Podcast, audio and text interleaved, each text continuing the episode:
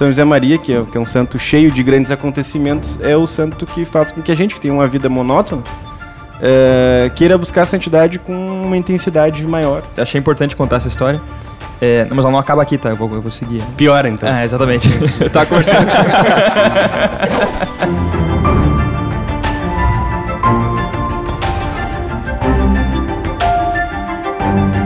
Olá, seja muito bem-vindo ao segundo episódio do Tertúlia, o podcast da minha Biblioteca Católica.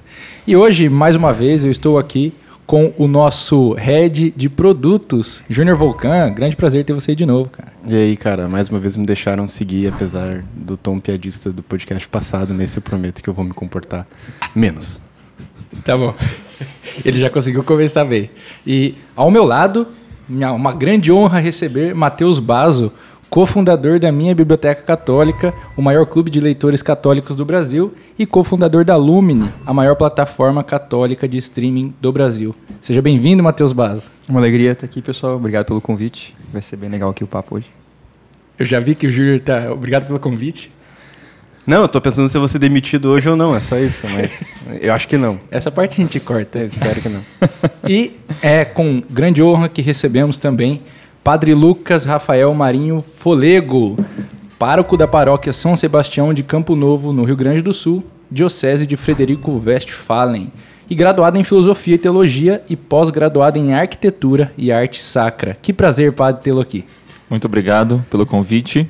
Bom dia, Elton, Matheus, o Júnior. Uma alegria estar aqui com vocês, justamente para tratar desse belíssimo tema. Pois é, então vamos ao tema. Hoje nós falaremos, o tema do nosso podcast, eu vou apontar para aquela câmera lá, ó, é o santo do cotidiano.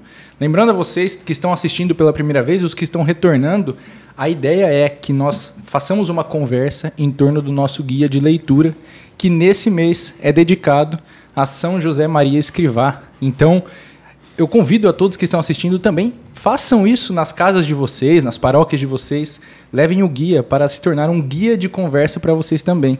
Mas antes da gente começar a falar propriamente do guia, queria perguntar para o padre aí, pedir para você contar um pouquinho do seu histórico, padre, e como que surgiu a sua devoção a São José Maria Escrivá. Bom, é, a minha vocação sacerdotal é até engraçado falar disso, porque as pessoas sempre esperam algo extraordinário, né? A pessoa vai ser padre, dela espera que, não sei, né? Vem um anjo visitar ela, né? Alguma coisa extraordinária. Claro, na história da igreja aconteceu, né? Para o Padre Pio, para vários santos, mas isso é extraordinário, né? A forma ordinária não é essa. Então, minha vocação sacerdotal nasceu da boa vivência matrimonial do sacramento dos meus pais. Então, vendo meus pais, né?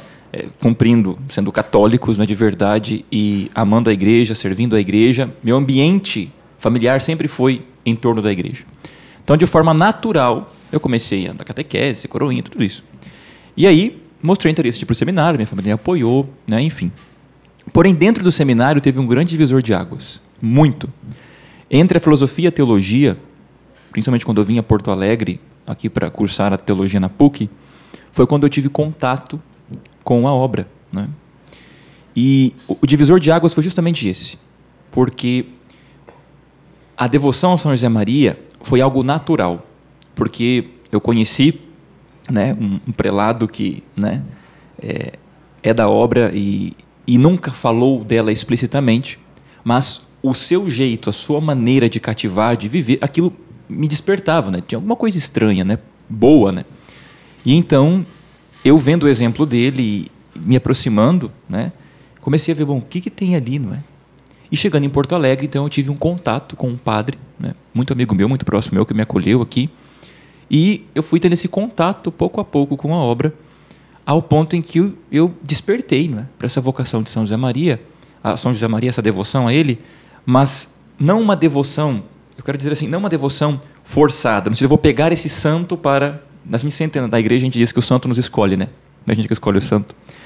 Mas, e depois lendo toda a biografia dele, eu fui vendo o quanto aquilo parecia com a minha vida.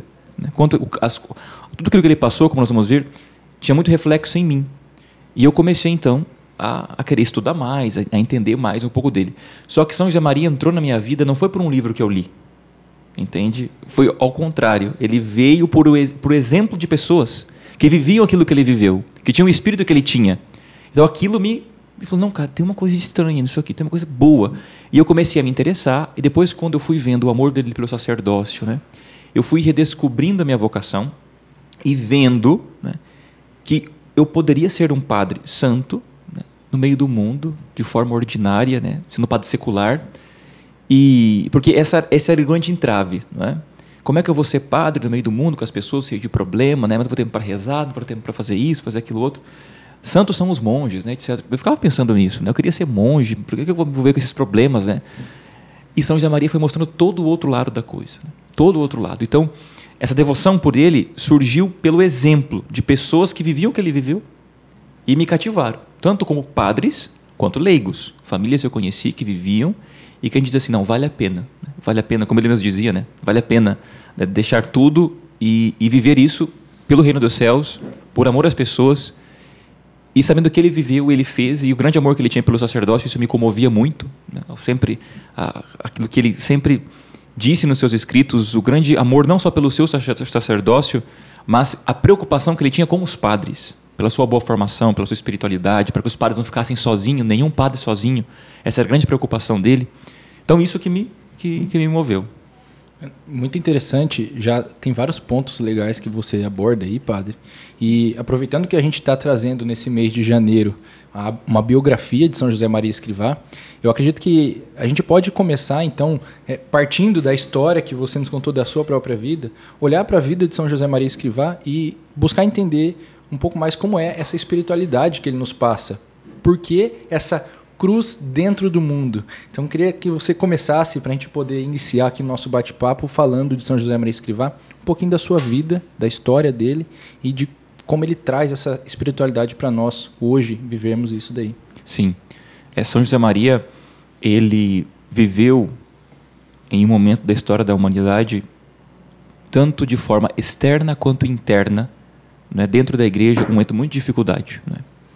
Ele passou por, pelas, pelas duas guerras, por revolução, né? Assim, de forma muito sangrenta. Ele viveu, ele viveu coisas inimagináveis, que nós não podemos imaginar. Nós não, nós não temos ideia do que esse homem viveu. Né?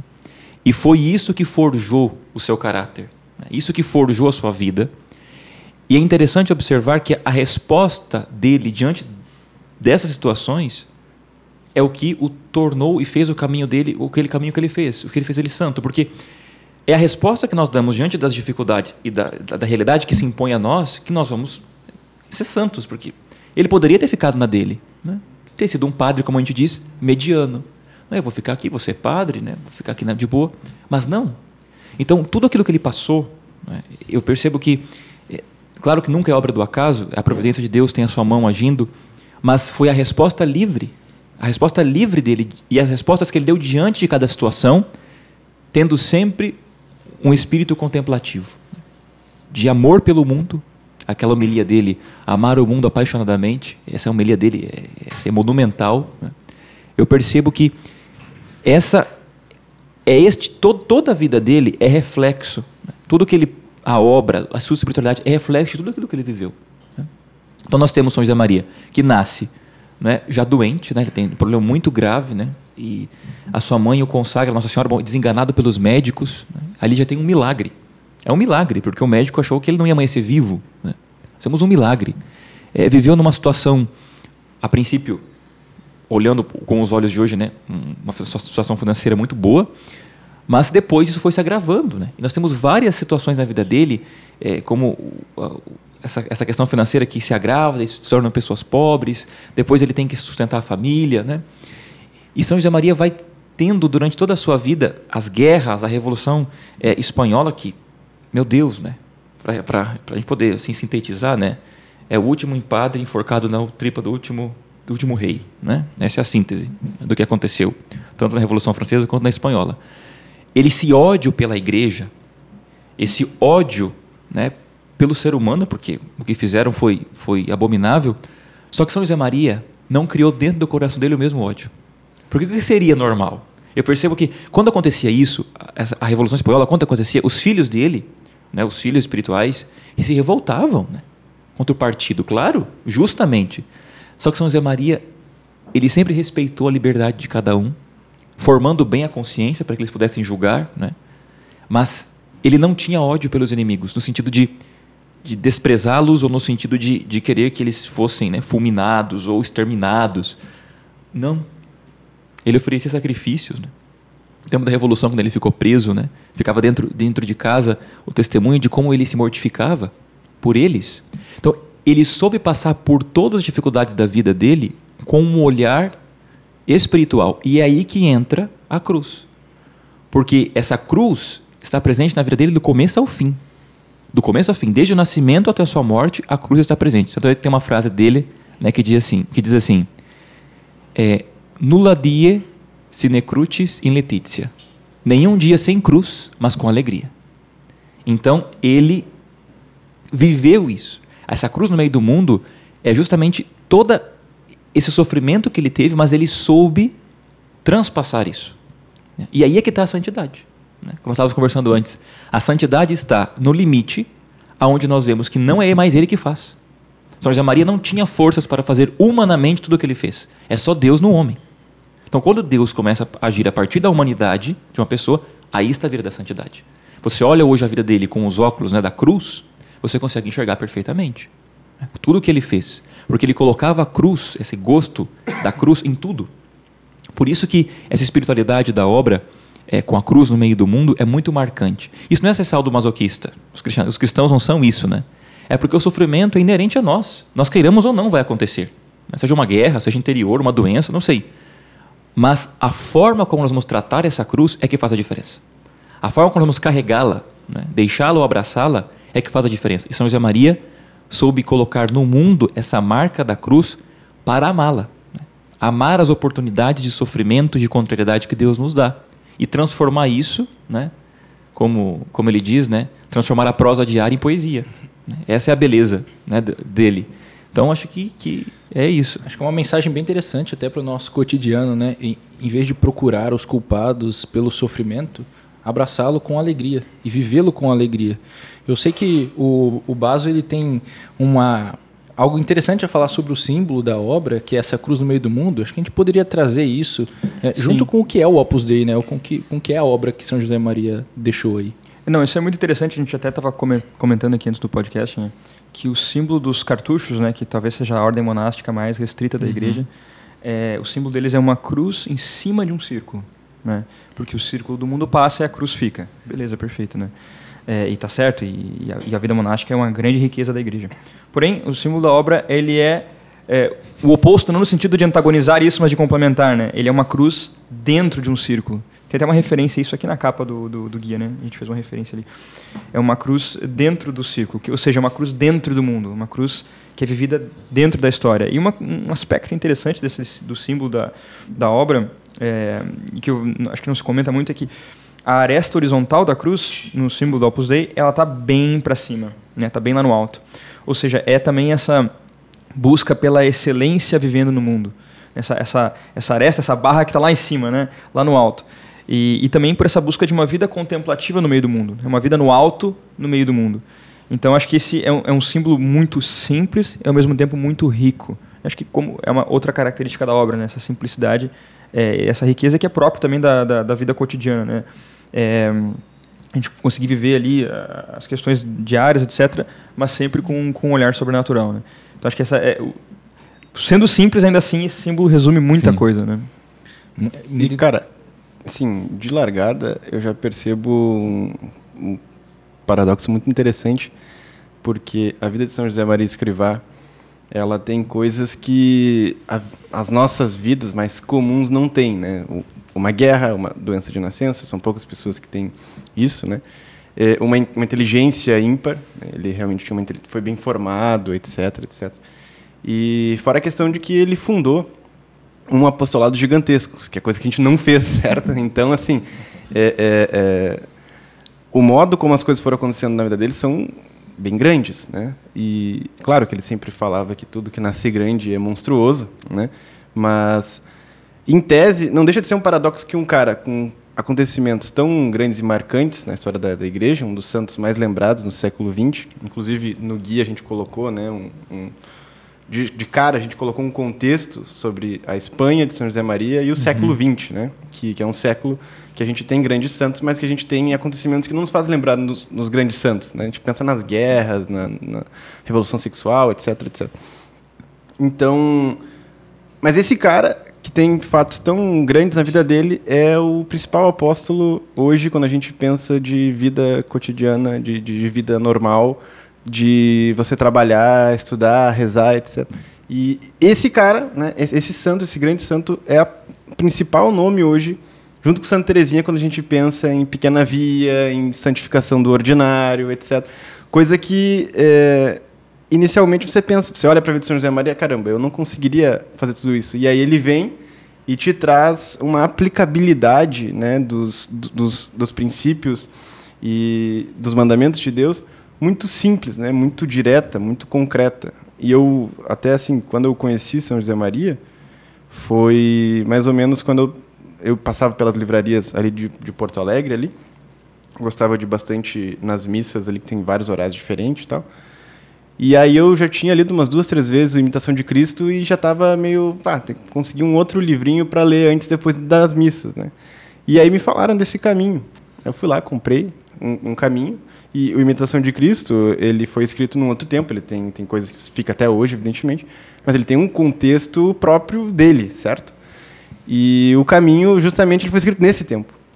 Então, uma coisa que me chamou muita atenção é que ali você tinha um pai que realmente entendia a sua realidade e que estava dando conselhos práticos né, de como você aplicar as coisas. E por isso que é tão marcante para a gente, né? Além dele ser um exímio frasista, né? Mas é muito marcante você ter alguém que te fala, olha, tudo bem que é difícil, mas é difícil porque é simples, né? não é tão complexo assim como tu pensa. É só tu colocar os pés no chão e, e começar a fazer a tua parte, que Deus vai fazer a parte dele. Então, eu acho isso muito, muito interessante, né? Ao mesmo tempo que Santa Teresinha tem o paradoxo dela, que é a santa missionária, né? Que viveu o tempo todo num convento, basicamente, né? São José Maria, que é, que é um santo cheio de grandes acontecimentos, é o santo que faz com que a gente que tem uma vida monótona é, queira buscar a santidade com uma intensidade maior. Né? Ou seja, nos lembra isso, que é possível que é, eu, eu consiga, no meu trabalho comum ali, na minha realidade diária, me santificar também. Né? É, uma coisa interessante Há, pouco o Baso falava disso daí, né? Da vida de São José Maria Escrivá. E o Júnior trouxe um ponto assim, ó, ah, tem coisas grandiosas que a gente provavelmente nunca vai viver, vai viver. Mas ao mesmo tempo, paradoxalmente, são coisas muito humanas. Ele passou por uma vida muito é, com várias semelhanças com as nossas. Acho que isso é um ponto é, legal de trazer é um, Eu acho que a própria dinâmica da, da, espiritualidade do Opus Dei, né, de você viver o extraordinário no ordinário. Então, apesar de a gente é, perceber esses sinais de, de, vida extraordinária em São José Maria Escrivá, eu acho que a, a grande riqueza dele não está exatamente aí, mas está justamente no contrário, na, na, sua vida ordinária. Então, eu considero São José Maria Escrivá um dos santos mais importantes do, do, do século XX, talvez o mais importante, porque na biografia dele no exemplo pessoal dele, ele passou por todos os estratos da sociedade moderna e contemporânea. Então, é, para nós isso é muito rico, porque, por exemplo, quando a gente pensa num santo que é sacerdote, o leigo tende a pensar que é, dificilmente ele é um exemplo para a sua vida pessoal e familiar, né? porque ele não vive uma, uma condição é, parecida. Né? Mas o fato é que, um, um dos exemplos, né? São José Maria Escrivá, ele perde o pai quando ele está para virar sacerdote, e ele tem que cuidar de uma família. Então ele tem que ter um, entre aspas, emprego né, para sustentar ele. Tem um irmão que é pequeno. Então, se você vê a vida dele sendo sacerdote, é uma vida de um pai de família sustentando uma família. E, toda, e as dificuldades que ele tem que lidar é a dificuldade que todo um pai de família tem que lidar. É aquela, aquele compromisso diário, é aquelas questões burocráticas que você não sabe resolver, é aquela incerteza de determinado projeto, de, de determinado emprego, é o lugar que você vai morar, talvez nesse lugar, mas talvez naquele outro, mas aquele lá é mais caro, mas aquela localização é melhor todos esses pequenos dramas da vida diária, ele passou por tudo isso. E tantos outros exemplos. Ele passou, teve um, um, período da sua vida que ele viveu em paróquias rurais, então a dinâmica da vida rural, ele passou por isso também. Ele passou pela dimensão da guerra, que também é algo próprio da, né, que, que acontece até hoje em dia.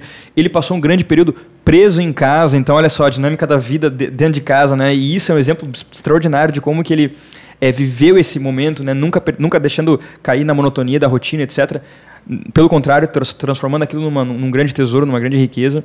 Então, todas as, as, dinâmicas e os dramas que nós vivemos hoje estão presentes na biografia de São José Maria Escrivá em maior ou menor nível. Por isso que eu considero ele uma vida muito rica, porque ele teve uma vida pública, em sociedade, sendo exemplo de santidade em cada um dos momentos. Isso é raríssimo. Quer dizer, qual outro santo passou por uma situação como essa e pode ser um exemplo em diversas situações que a gente enfrenta hoje, né, como um exemplo de santidade? Isso é muito, muito raro, né? É, e tudo isso daí, é, não nunca deixando de ter o seu amor pelo sacerdócio. É algo que a gente falava também e que acho bem interessante a gente ressaltar aqui, padre. É, São José Maria Escrivá viveu ali um bom tempo durante a Guerra Civil Espanhola e um tempo que ele teve que fugir, ser refugiado, que ele teve, ele, ele queria celebrar missas, ele queria é, distribuir a comunhão naquelas situações mais adversas e não queria e em nenhum momento ele, ele queria abrir mão do seu sacerdócio, da sua vocação sacerdotal. Isso é um ponto que, que vale a gente trazer. A importância para ele do sacerdócio e de, de, das vocações para nós todos católicos, né? Nós vivemos isso. É, ele, ele viveu o seu sacerdócio de forma plena porque é, ele conformou a vida dele com a cruz do Senhor. Né? Na ordenação sacerdotal, o bispo diz isso para nós. Não é? é conforme a tua vida com a cruz do Senhor. Então, São José Maria viveu isso no momento, porque conformar a vida com a cruz do Senhor, no momento que nós estamos aqui, né, que tem liberdade, né, que a gente pode falar, que a gente pode, né. Só que ele viveu um momento que ele teve que ver o sacerdócio muitas vezes escondido, né. Ele foi atender confissões em parques é, públicos, né, de paletó ali, terno, sentava no banco. Aí uma vez chegou uma, uma menina para confessar, uma senhora confessou com ele. E tem até esse episódio de que ela diz assim para ele: Padre, está aqui a chave do meu apartamento. Se o senhor quiser se refugiar, nem se esconder. E aí ele diz que ele pegou a chave e depois jogou lá dentro de um bueiro. Porque aquilo poderia ser uma ocasião de pecado. Tamanho era o amor dele pelo sacerdócio. Eu prefiro morrer do que estar preso dentro de uma casa com uma mulher e pôr em risco né, a minha vocação. Então, esse era o grau de vida. Então, ele atendia as confissões, celebrava missas né, clandestinas ali dentro dos apartamentos, às vezes tinha que sair correndo, né, tirando tudo. Né, mas sempre a vida sacramental, ele deu importância durante a perseguição, porque ele sabia que era isto que sustentava. Né. O que ele dissesse, o que ele falasse era muito importante, mas a vida sacramental não tinha como ficar sem. As pessoas não tinham como ficar sem confissão, sem comunhão. Né? Seria um acovardamento da parte dele. Tanto é que quando ele tem que fugir para os Pirineus, ele, ele põe uma relutância muito grande. Ele não quer ir, porque ele gostaria de ficar, de, de dar o sacramento, de viver a sua vida sacerdotal plenamente, né? se entregando por, aquela pessoa, por aquelas pessoas. E a vocação, é, se, a vocação que é provada dessa forma, né? ela se mostra plena, porque nós a gente conseguimos, repito, a gente consegue enxergar Deus no homem, né? Você consegue enxergar Jesus Cristo, porque nosso Senhor faria isso, o que Ele está fazendo.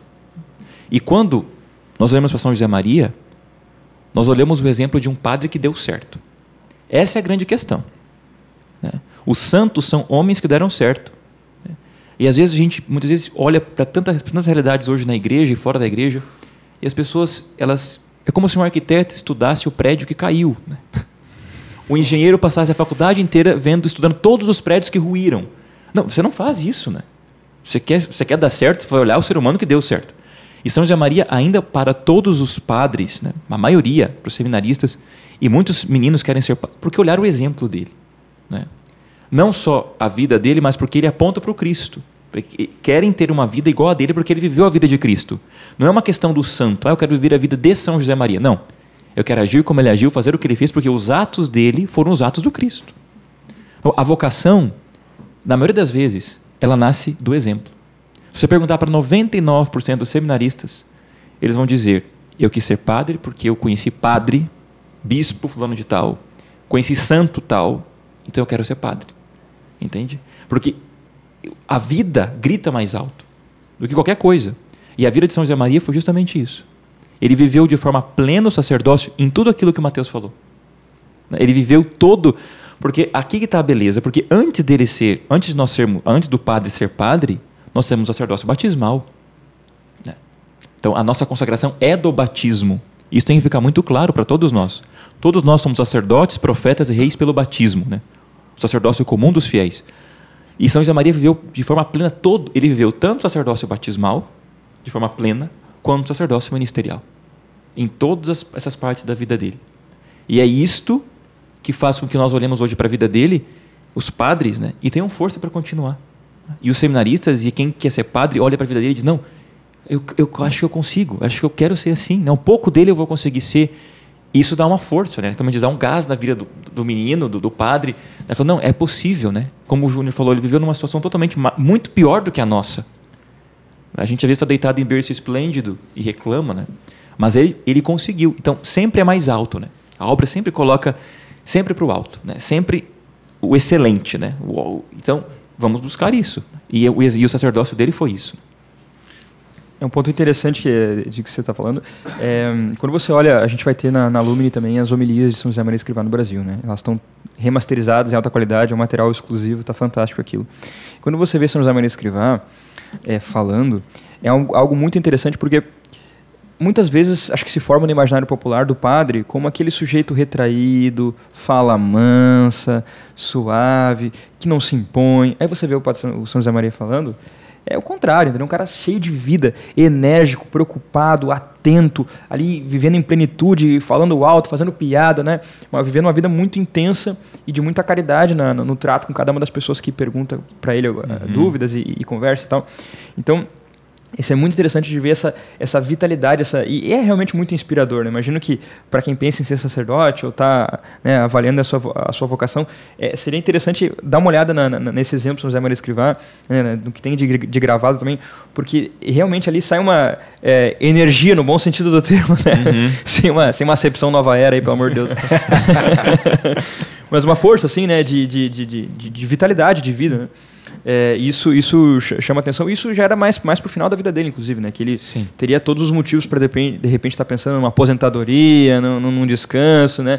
Pelo contrário, viajando o Brasil inteiro. Ele nem sabia quanto tempo ele ia ficar no Brasil, né? Ele ia ficar, é, a princípio ia ficar uma semana, acabou ficando bem mais. 15 dias, é. É, ficou duas, uhum. né? Gostou duas muito do povo mais. brasileiro, ele, ele, elogia muito o povo brasileiro, né? Na, nas homilias. Quer dizer, tem que ser um santo para ver coisa boa na gente também.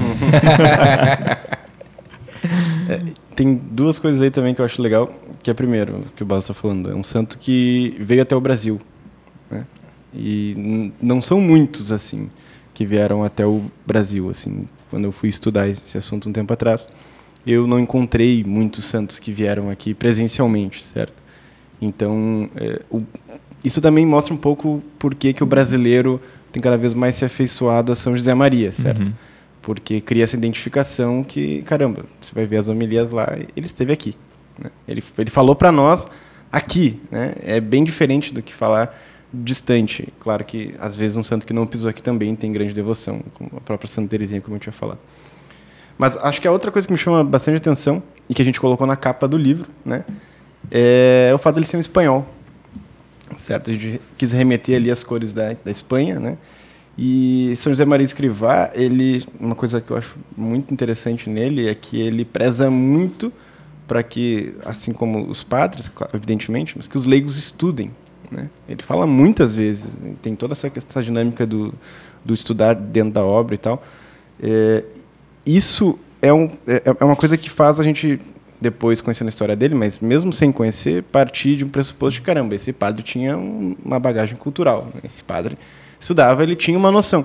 E se ele tinha uma noção, ele tinha uma noção do seu próprio país, da sua própria história.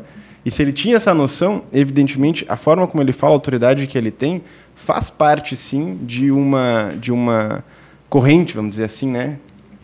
É, de grandes santos que a Espanha gerou para a igreja, certo? Então, se você pegar ali, principalmente o século XVI, né, que é, que é tido como o século de ouro, que é o século onde os grandes santos espanhóis surgem, né, mas dali em diante, é, você vai ter grandes santos espanhóis com um caráter único. Cada santo tem seu próprio gênio, mas parece que o santo espanhol ele tem um gênio um pouco mais peculiar. Né? Então você tem isso em Santa Teresa, tem São João da Cruz, você tem isso no próprio São José de Anchieta, que veio para cá. E o Brasil, por mais que a gente sempre fale de Portugal, Portugal, Portugal, aqui no Rio Grande do Sul a gente tem mais essa noção de que, caramba, tem também a influência da Espanha. Né? Nós temos, sim, uma, uma relação é, de, de alma com a Espanha. Nós devemos muita coisa para a Espanha. Né? Então, São José Maria também ele, ele tem essa questão e essa personalidade bem, bem espanhola, esse ímpeto, esse, esse gênio forte. Né? Essa, com certeza ele devia olhar para trás e se inspirar nesses grandes santos espanhóis, né? que realmente marcaram gerações. E, e isso, caramba, para nós que, que queremos porque o brasileiro tem muito isso, né? Ele tem essa falta de referência. Então ele, ele não sabe quem é o brasileiro, porque ele não conhece a sua história, e também logo, logo, ele não sabe quem ele tem que ser, certo? Porque ele não consegue olhar para trás e ver quem ele deveria ser. Ele não tem exemplo para isso. E São José Maria Escrivá é, é um pouco isso também para nós, certo? Para a figura do padre, como o padre estava falando. Olha, é, quem são os grandes padres brasileiros? A gente, se for estudar, vai encontrar, mas em geral não sabe. Tem que buscar fora, né? Mas justamente pelo Brasil ter essa relação com Portugal e Espanha, a gente pode buscar fora com, com segurança. É bem diferente você buscar um, um padre eh, polonês, por exemplo, que a gente é católico, não tem problema nenhum, né? A igreja ela é universal e, e, e não é universal fajuta, né? Universal de verdade. Agora, ela realmente é católica. É, ela é católica, né? E, inclusive, não, deixa, eu prometi que ia fazer pouca piada, né? Então, tá, eu tô vendo que ele tá é, se é, retraído hoje, é, ele tá retraído. Eu, eu tô um pouquinho mais retraído. Né? É que não, não deixaram abrir uma coca ao vivo aqui pra parecer latão, né, cara? Daí é brincadeira. Mas assim. Enquanto a Coca-Cola não nos patrocinar, ninguém vai abrir Coca-Cola. Ninguém vai abrir Coca-Cola. Ninguém fala Coca-Cola. Aquela empresa vermelha que tem um Papai Noel de fake Exatamente. news, né? Então. Se eles mudarem pra São Nicolau, a gente. É, basicamente, eu acho que essa questão de referência também tem essa relação com a Espanha. A gente quis trazer isso na capa certo? E o autor, vejam só, é um português, né? O Hugo de Azevedo. Uhum. É uma biografia escrita em português. Então... Só um detalhe que você está falando que eu acho que é interessante, é, que eu acho que é, também é próprio da espiritualidade da obra, que é essa é, foco na absorção da circunstância concreta que a pessoa vive. Então, é. tem aquele exemplo da, de uma moça que era cozinheira numa casa e ela descascava muita batata para fazer na casa, né? Ela cozinheira de uma família e tal. E ela conheceu a São José Maria Escrivá e a vida dela mudou. E uma vez perguntaram para ela assim: é, o que, que, mudou na sua vida depois que você conheceu São José Maria Escrivá? E ela respondeu: olha, é, antes eu descascava batatas. Hoje eu descasco batatas para Deus. Então, essa absorção do, da, da, do, seu ambiente, do que você vive. E eu acho que São José Maria Escrivá viveu isso numa dimensão tão intensa e completa que ele, não, que ele não absorveu só as questões circunstanciais e cotidianas, mas até questões culturais. Por exemplo, ele era um grande estudioso de Don Quixote. Né? Ele tinha uma grande paixão por, por, por Don Quixote, ele lia e citava versos, etc. Ele foi um homem que absorveu a literatura espanhola. Né? E você vê a, a capacidade dele de expressão, de linguagem no, no, nos, seus, nos seus uhum. escritos. Né? Quer dizer, a capacidade de síntese que ele tem para descrever todo um drama humano e uma solução para o drama humano em duas frases, pelo amor de Deus, você tem que ser um poeta. Né? Uhum. Você tem que ser um poeta. Então ele, ele absorveu toda essa questão cultural, artística e estética e foi um exemplo de santidade fazendo isso com seus escritos. Né? Ele tranquilamente poderia ser um grande poeta se ele quisesse. Sim. Né? Essa, essa, isso que o Matheus falou, você vê nas tertúlias essa, esse ímpeto dele responder com clareza, firmeza, sem titubear. Porque aquilo que o Júnior falou, o pilar principal da obra é a formação. Então, era um homem que tinha reta doutrina. Então, ele não tinha problema em responder nenhum problema que fosse moral ou de fé, né? Mas, o, ao mesmo tempo que ele tinha toda essa formação de moral e de fé, quando havia uma pergunta que tinha que ser aplicada na realidade daquela pessoa, né? junto com a caridade, sem deixar a fé, ele conseguia de forma rápida, com aquela aquela gana espanhola, né? Aquele garbo. Aqui, é. Assim, por quê? Porque ele acreditava naquilo que ele estava falando, meu Deus do céu. Entendeu? Não é que ele chegou em casa, escreveu um discurso, ah, o que, que eu vou falar para esse pessoal hoje? Acho que eu vou falar isso aqui. Ele, com, ele rezava aquilo que ele estava falando, ele contemplava aquilo que ele estava falando, ele acreditava naquilo que ele estava falando. As falas dele são diretas, assim, né? são, são, são, são flechas ardentes que entram no coração da pessoa, assim, por, justamente por isso. Porque ele acreditava veementemente no que ele estava dizendo. Não era uma, ele não tinha dúvida nenhuma de que aquilo que ele estava dizendo era verdade. Por isso que as pessoas eram tocadas, as pessoas eram, se convertiam por uma frase que ele dizia, por uma palavra dele, porque ele, além, claro, né, de, de, de, de ter dentro dele a graça de Deus, né, por ser padre, né, tudo isso daí, enfim, né, mas por ele ter as palavras certas no momento certo, mas não porque ele pensou nisso antecipadamente, porque a gente sabe que tertúlia é tertúlia, né? Pergunta uma coisa, a partir daquele, daquela pergunta o padre faz uma pequena. Então ele não está. Você não sabe o que as pessoas vão perguntar. Então por isso que ele tinha uma bagagem muito grande, né, cultural, de doutrina, moral, mas ele sabia ter caridade, falar para aquela pessoa, né, sem, sem deixar a fé, né, sem deixar a doutrina, a moral, muito pelo contrário. Era muito incisivo, mas sempre com caridade e docilidade. Então ele acreditava no que ele estava dizendo. Esse é, a grande, esse é o grande problema hoje. As pessoas muitas vezes falam, elas não acreditam naquilo que elas estão falando. É um discurso ensaiado. Então ninguém, ninguém acredita. Nós estávamos falando da missa, né? São José Maria rezava missa, as pessoas se convertiam de ver ele rezando missa. Ele não fazia nada, era pela piedade dele, né? pelo amor à Eucaristia. As pessoas saíam chorando da missa, se convertiam com uma missa que ele celebrava, porque ele estava conversando com uma pessoa. Ele estava vendo uma pessoa. Ele está, havia uma relação dele com o nosso Senhor na Eucaristia, na missa, de forma assim é, muito por isso que ele vai dizer, né, que na obra a missa, né, é, é, é o centro e a raiz. A missa é o centro e a raiz do dia do cristão. Tudo, tudo vai para a missa, tudo volta da missa, tudo para ela converge. Porque as pessoas viam ele fazendo isso. Não é porque São José Maria falava disso somente, mas é porque vendo ele rezar a missa, as pessoas aumentavam sua piedade, né? se convertiam melhor. Né? As, São Santa Teresa que vai dizer, né? padres, se vocês não têm piedade, pelo menos finjam. porque o povo tem direito. Porque o povo tem direito. Como que você vai olhar para um São, um São José Maria tenta imaginar São Padre Pio e São José Maria rezando uma missa sem piedade. Você não consegue pensar numa coisa dessa. Entende? Então, as pessoas era o exemplo daquilo que ele fazia de forma ordinária.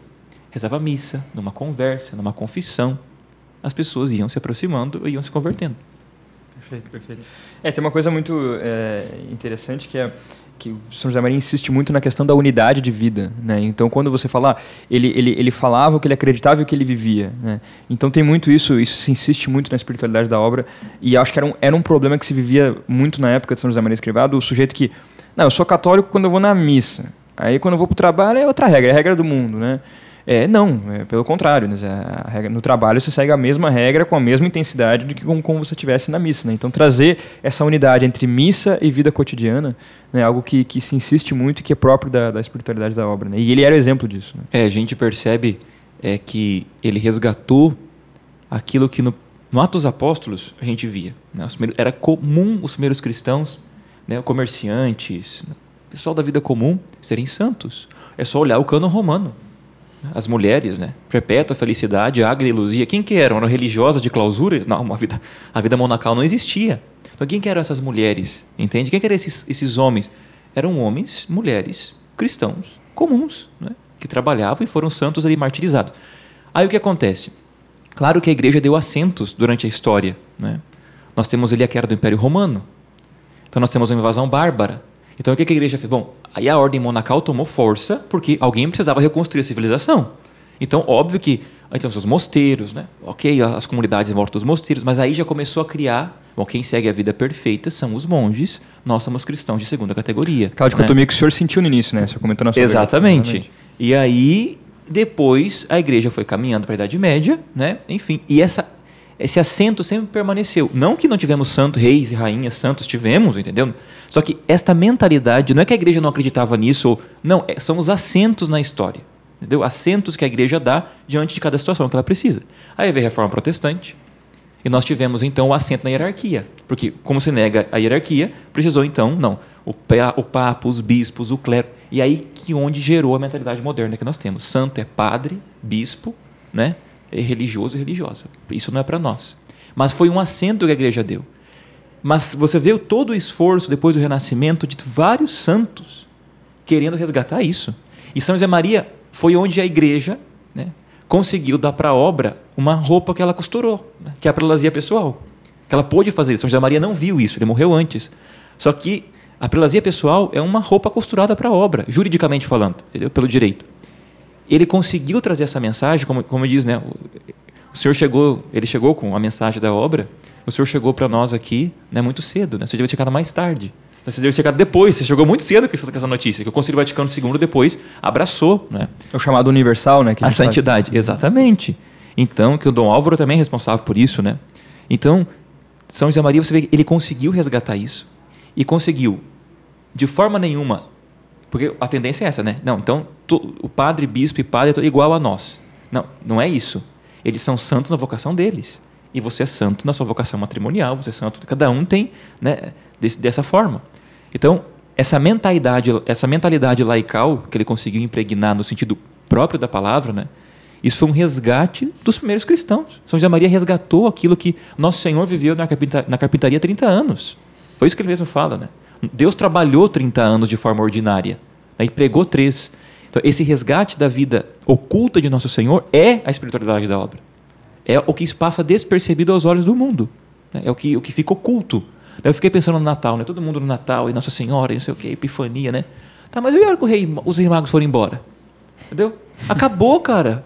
Voltou todo mundo para Nazaré, foram para o Egito, depois voltaram é, para Nazaré, entendeu? E ali ficaram. Então, essa parte de 30 anos que o Evangelho não, tá?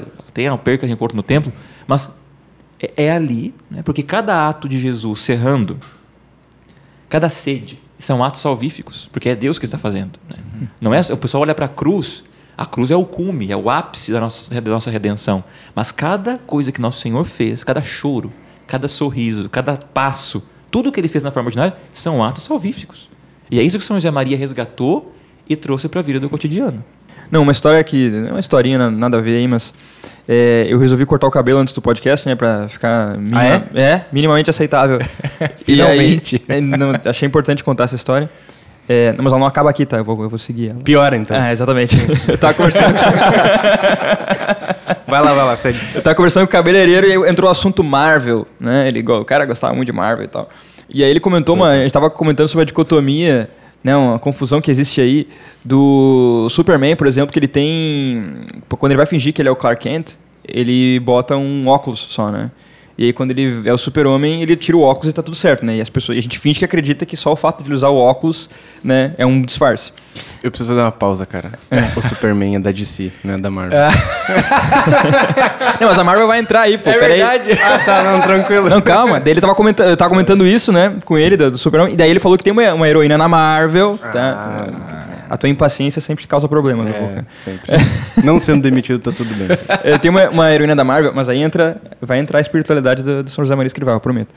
Ela, eu vou, vou, chegar lá, vou chegar, chegar, lá. É. Cara, você tem que ser um teólogo. É. Esse link que você está fazendo moderno, agora. É, moderno. Impressionante, não. Só falta dizer que tu veio da Alemanha agora. Tá fazendo... E aí ele contou o seguinte: tinha uma heroína na Marvel que é, ela não usava é, disfarce quando ela estava agindo como heroína.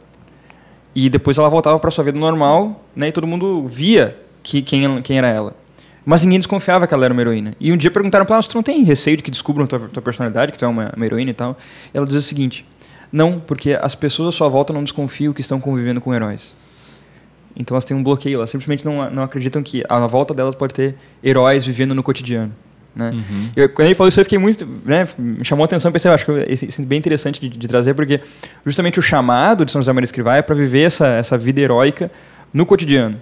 Né? E mesmo que as pessoas não, não desconfiem que há heróis entre nós, eles existem, eles estão aí. Né? E esse foi o grande chamado assim da, da obra, eu lembrei disso. E, claro, não podia perder a oportunidade de citar a Marvel num podcast com, com o Volcan, que é um grande fã é. desse novo movimento artístico aí, muito relevante para a história da humanidade. Tirando que eu não gosto de praticamente nenhuma heroína da Marvel, são todas meio forçadas no cinema, mas enfim, a gente deixa isso aí pro papo da Lumine um dia, né? Agora, esse negócio do heroísmo, ele traz uma questão importante, é que o herói ele não negocia, né? Naquilo que é inegociável ele nunca negocia. Então o herói ele se sacrifica, mas ele não deixa o vilão vencer, né? Em hipótese alguma, nem que isso exija o seu próprio uh, sacrifício da própria vida.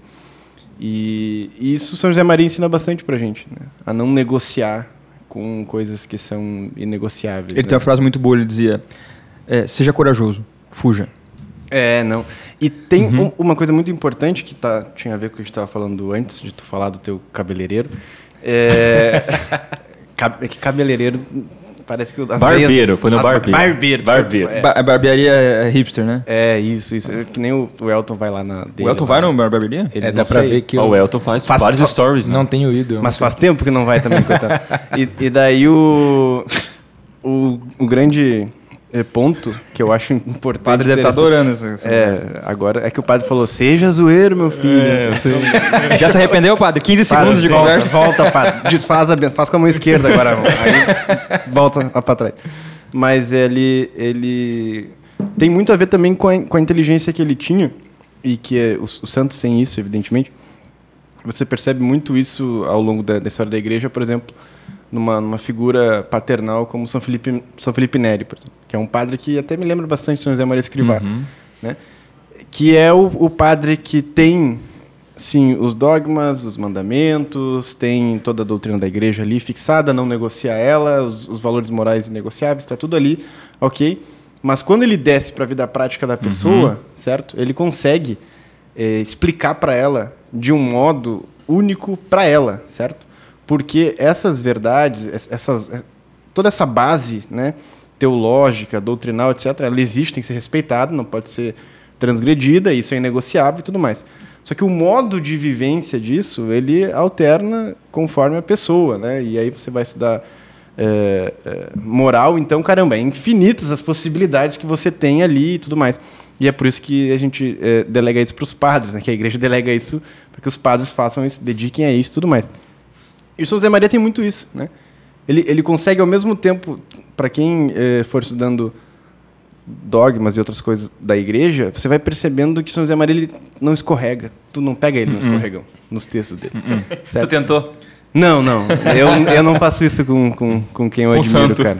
Com quem eu admiro, não. Eu não faço isso. Mas isso, tem- isso é interessante porque a gente estava falando antes né, da, da vida dele que passou por todos os estratos da sociedade. Outra cara- característica da vida de São José Maria Escrivá é que por ele viver na modernidade existe muito registro sobre ele, em carta, em vídeo, em testemunho, etc.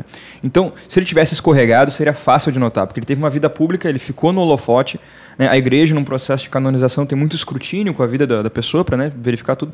Então, ele realmente é um, é um- é um exemplo iluminador em cada detalhe da vida. Né? Isso é impressionante. Exato, e aquilo que o Matheus estava falando da, do heroísmo, né?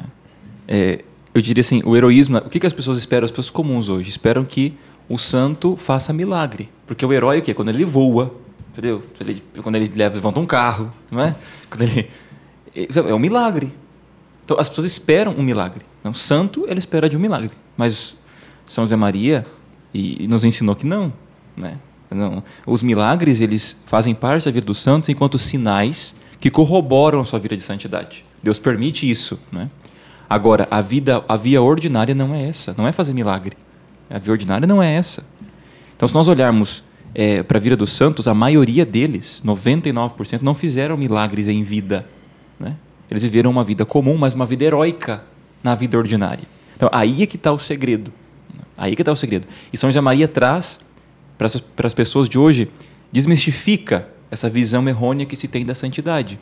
Que santo é aquele que faz milagre, santo é aquele que está dentro da igreja é, o tempo inteiro. E isso é uma questão assim, que eu bato muito em cima lá na paróquia. Né? As pessoas acham que o leigo, né, o leigo ele é santo quando ele vai na missa, né, assim, 30 missas por dia, né?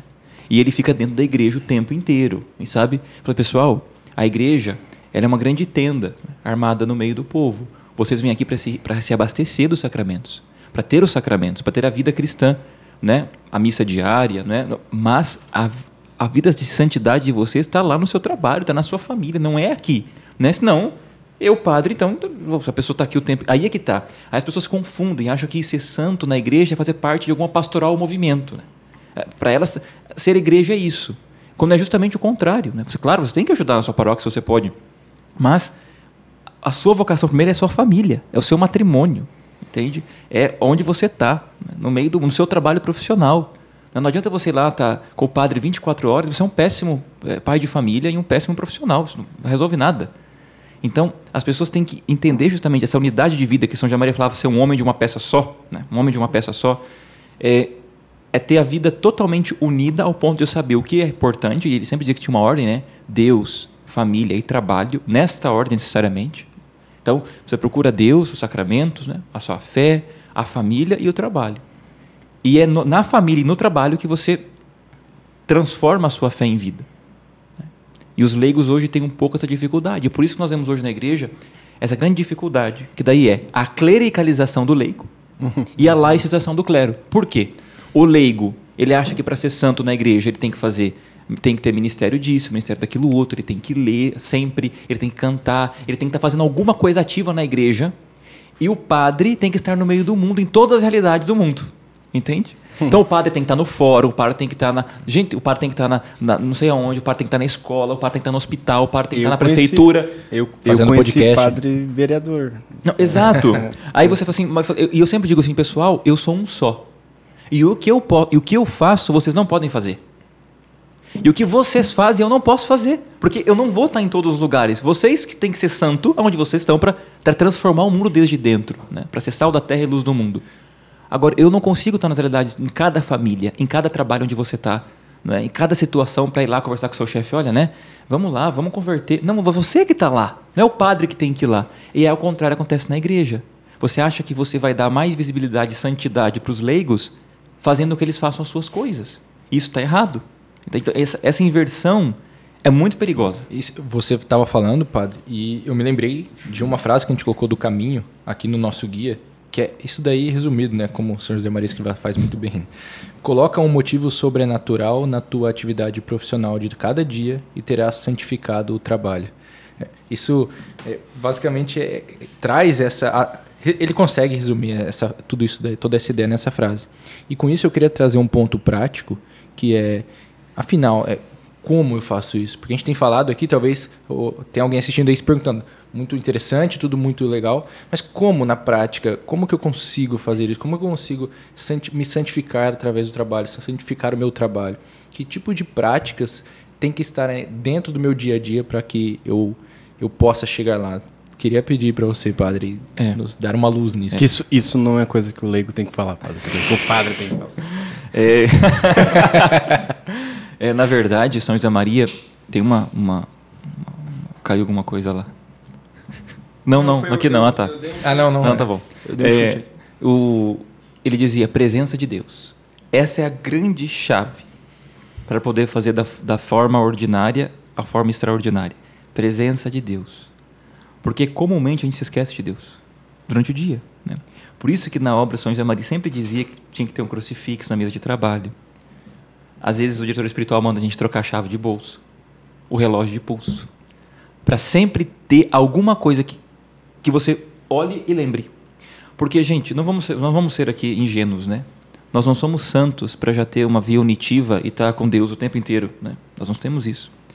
Mas nós estamos no caminho e nós precisamos nos esforçar, ter práticas né, de piedade. E aí é que entram as práticas, as práticas de piedade nos ajudam, nos fomentam a ter essa presença de Deus diária, a não tirar Deus do foco. Então, se eu tenho a presença de Deus que é alimentada no meu dia, né? Pela minha oração né, matinal, a minha oração de noite, o meu terço, né, a minha meditação, né, São José Maria pedia que né, se fizesse meditações, a oração mental, né, estamos dizendo que é a oração mental mesmo, 5 minutos, 10 minutos, 15 minutos, meia hora, né, mas tendo esse tempo para falar com Deus, né, se é mãe de família que tem 10 filhos, né, ela, vai, ela vai dar o jeito dela. Entendeu? Mulher vai dar o jeito dela para fazer meditação com 10 crianças em 30 minutos. Nós não. Mas ela sim. É, mas... O Júnior com um filho já está sofrendo. vai rindo que tu não vai dormir esse ano. É isso aí, né? E aí você percebe que, bom, a presença de Deus ela vai, vai, vai, se, vai impregnando na tua vida a partir das práticas de piedade. Só que também nós temos a intenção. Né? Você chega no trabalho, você acorda, você tem uma intenção. Por mais que você não se lembre daquilo o dia todo, o tempo inteiro, você tem que pôr um propósito. Eu vou fazer isso por amor a Deus. Porque quanto trabalho é desperdiçado, porque tem, nós temos ótimos profissionais. Nós temos pessoas pontuais, pessoas que vivem de uma forma ordenada, né? pessoas que, nossa, têm um zelo pelo seu trabalho, são profissionais excelentes, mas não oferecem a Deus. É como um ouro se vai indo pelas mãos. Então você tem que pôr a intenção né? eu estou fazendo isso por amor a Deus. Não estou fazendo pelo meu patrão, nem pelo quem está me mandando. Né? Eu tenho ordem porque eu, eu ofereço isso a Deus bem feito. Então, ter essa intenção unida com a presença de Deus, você vai ter no seu dia, sim, momentos que você, entre aspas, vai esquecer, mas você se lembra com frequência. São José Maria pedia que nosso anjo da guarda, essa relação que ele tinha com o anjo da guarda era muito forte, muito forte. Até a dia de pedir uma vaca para estacionar, né? Ele, ele, ele, chegava a abrir uma porta, esperava o anjo dele passar primeiro para depois. É isso a presença de Deus. É ter essa, essa visão sobrenatural das coisas. Né? E ele tinha isso. E isso era impregnado na vida dele até, até o ponto que, bom, né, tudo que ele via, tudo que ele fazia era por esse motivo. E nós estamos caminhando, só que nós precisamos de muleta. Né? Então a gente precisa ali de uma, de uma jaculatória, a gente precisa de, uma, de um terço, a gente precisa de uma da oração mental, práticas do meu dia que vão fomentando. Agora, vamos ser bem práticos, né? São José Maria também dizia. Né? Meu filho, se você não acorda no horário, se, você, se o telefone toca e você não acorda, não adianta você assumir a suma teológica. Está entendendo? Não adianta você criar uma, uma, uma, uma geração intelectual de cristãos se isso não desce para a sua vida ordinária. Né? Você não tem ordem. Gente, o princípio da, da santidade, da virtude é a ordem. Né? Como que você vai, o celular toca, você desliga, você é preguiça, né? Um, ai, nossa, você consegue imaginar São Tomás escrevendo a Suma e preguiçoso? Você não consegue imaginar uma coisa dessa, né? Você não consegue nem imaginar nenhum santo com ah não, mas ele não São Padre Pio ele era bom, mas ele, ele era um pouco desonesto. Você não consegue imaginar Você não consegue imaginar uma coisa dessa, era né? meio agressivo. Ah, é, é, Padre Pio ele era, ele, ele, impaciente. Assim, Padre Pio ele era assim, mas ele acordava às 10 horas. Você não consegue imaginar uma coisa dessa, né? Então, às 10 horas da noite para rezar. Né? É, então você vê por que dizer um minuto heróico, né? Minuto heróico. Cara, o princípio é se você não acorda no horário oferecendo a Deus o seu dia e tendo esse princípio, como você vai crescer na vida espiritual? Então, é sempre nas pequenas coisas. Não pensar em agora, agora eu vou ter presença de Deus, eu vou fazer meditação de uma hora por dia. Gente, sabe? Não tem como. Isso, isso não dá certo na vida espiritual. Qualquer pessoa de bom senso sabe disso. Você tem que pegar a pessoa dentro da vida dela, não criar mais espaços, mas fazer daquilo que ela já faz. Né? O cara tem que dirigir. Ele tem que dirigir do trabalho 40 minutos. Cara, em 40 minutos você dá para rezar um terço. Dá para ouvir um livro no peregrino, fazer uma meditação dentro do seu carro. Uhum. Você não tem que multiplicar horários. Nós tem 10 crianças na minha casa chorando, eu vou trancar no meu quarto, minha esposa que se lasca, eu tenho que fazer 30 minutos de meditação. Deus não quer isso. Deus não quer isso. Então, você tem que, dentro da tua vida, observar aquilo que você já faz e encontrar as lacunas onde você consegue inserir práticas de piedade que não vão te separar do mundo ordinário, mas pelo contrário, vão te colocar dentro dele. Então, é, incentivar essa presença de Deus, cultivar isso é o que vai dar sentido a santificar o trabalho, se santificar no trabalho, é, é isso. Não, você vê como o mundo está sedento disso, né? A gente tem uma figura como, por exemplo, o psicólogo Jordan Peterson, né, que está super famoso no mundo inteiro, né, é, e o trabalho dele realmente é, fenomenal. Mas uma das principais é, dicas que ele dá para os jovens, né, é, ele insiste muito é aquela ideia do clean up your room, né, limpe o seu quarto. Então uhum. você não vai conseguir mudar o mundo se você não consegue limpar o seu quarto, tal, né? E o cara super famoso e, enfim, tem toda uma psicologia é, construída em cima disso. Mas o ponto é, 100 anos antes disso, São José Maria Escrivá já mandava você acordar no horário e viver a ordem diária, né? Então, ele dizia assim, é, eu, eu abro o guarda-roupa de um filho meu e sei como está a sua alma. Ah, então. muito bom. Muito bom. É a famosa pergunta, e a louça? Uhum. e a louça, como é que tá? Não, exatamente. E eu acho que outra coisa que, que distingue também, né, essa, essa é, proposta de viver a santidade no dia a dia é o que a gente poderia chamar de o apostolado da excelência, é. né, que São José Maria trazia. Eu anotei uma frase aqui que ela está numa das homilias que o padre deu aqui no Brasil, que a gente tem lá no registro, e ele falou o seguinte, uma hora, um, uma pessoa pergunta para ele sobre questão de trabalhar, e ele diz assim, um cristão, exatamente por ser cristão, deveria ser profissionalmente pelo menos tão bom quanto, quanto o melhor dos não cristãos. Uhum. Ele, então, e ele destacava muito isso. Não, você pode seguir fazendo exatamente o que você está fazendo no seu dia a dia, mas com mais atenção, né, com mais, dando atenção aos detalhes. Mais ordem. Mais ordem. Até porque a, a excelência e a eficiência é uma forma de caridade. Você melhora o tempo do outro, você agiliza as coisas para o outro, as coisas estão prontas antes, estão bem feitas antes. Tem até uma história que conta que ele estava visitando uma, uma igreja, não lembro aonde, é, na Europa, e aí eles subiram, no, acho que no campanário, assim, e viram que no canto, num, num cantinho da igreja tinha todo um pilar ornamentado, super bonito, uhum. e que quem está lá embaixo não conseguia ver, nem padre, ninguém conseguia ver aquele canto ornamentado e bonito. E ele disse: Olha, isso aqui é uma obra feita para Deus. Mesmo que ninguém veja, está perfeito e muito bem desenhado. Então, isso é um pouco da, da dinâmica da é, vida E se trabalho. você vê, você vê assim no trabalho, né? Assim, eu vou chegar aqui, vou chegar no meu trabalho, no meu escritório, vou pegar a Bíblia. Pessoal, um minuto aqui que eu vou ler para vocês um trecho do Evangelho e vou pregar. Não, mas aí você vê, aí aquela pessoa demitido. Que, é, a pessoa que faz isso, normalmente a pessoa que faz isso é aquela chata, né? É. A pessoa que faz isso, aí tá, daí você lê o Evangelho, você prega ali, de repente você chega ali, o cara vira, pede um favor, você xinga a pessoa, né? você, você trata ela mal.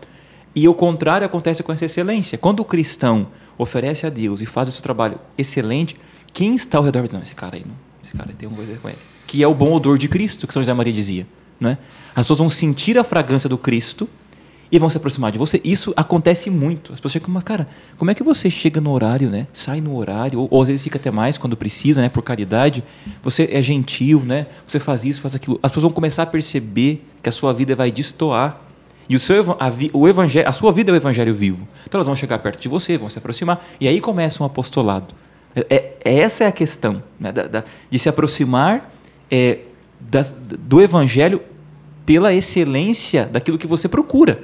Não quer dizer que você é santo, mas você está procurando aquilo. E alguns sinais você começa a perceber. E aqui as pessoas têm uma angústia, né? As pessoas dizem, padre, como é que eu sei que eu estou progredindo, né? Como é que eu sei que eu estou... Meu filho, a água está fervendo. Você coloca água para ferver, a água vai ferver. Em um momento ela vai ter a ebulição dela, mas ela não sai do zero aos 100 graus em, em um instante. Né? A, a, gente não percebe o, nosso processo, o nosso próprio processo de mudança e conversão na vida interior, mas quem está à nossa volta percebe. Uhum. As coisas, esse cara é mais paciente, esse cara está mais ordenado, o que está acontecendo? E as pessoas se aproximam. Né? É. Na, na, teoria, se você quisesse aumentar a produtividade da empresa, tu espalharia livro de São José Maria Escrivá pelos cantos. Exatamente. Aqui tem um monte, cara. vamos ver. Essa é a técnica. Vamos Não, ver, Júnior. É aquela história do pés no chão e cabeça na eternidade, né? Exatamente. Eu até tinha anotado aqui para falar, mas foi, foi muito bem dito. Aí. Isso entra a virtude da naturalidade também, né? Uhum. Que tu conseguir viver isso sem ficar se sentindo muito especial e Exato. ficar se louvando interiormente, né? Nossa, olha como eu sou bom e tal. eu me orgulho da minha humildade. É, olha como... Acima de tudo eu sou humilde, né? É, Sim, né? olha como eu sou humilde, é, né? Demorei 50 anos para ser humilde, agora eu consegui. É. tem, tem uma frase que é atribuída a São Francisco de Assis que ele diz assim: é, pregue o evangelho sempre. Às vezes use palavras. palavras. É. Eu, até hoje eu não descobri se essa frase é mesmo São Francisco. é atribuída a ele, né? Na dúvida, vamos dizer que é. Por isso que eu usei o atribuída, né? Muito bom. Meu português é bem dizido. É. Bem, bem. Muito bem dizido, cara. O, eu esqueci o que eu ia falar. Tava na ponta da língua, mas ele me fala Vamos uma dessas lembrar, e eu lembrar. acabei é. esquecendo. Segue aí, cara. Eu, quero, eu vou aproveitar então, porque tem um, uma parte bem legal aqui do guia que eu... Lembrei.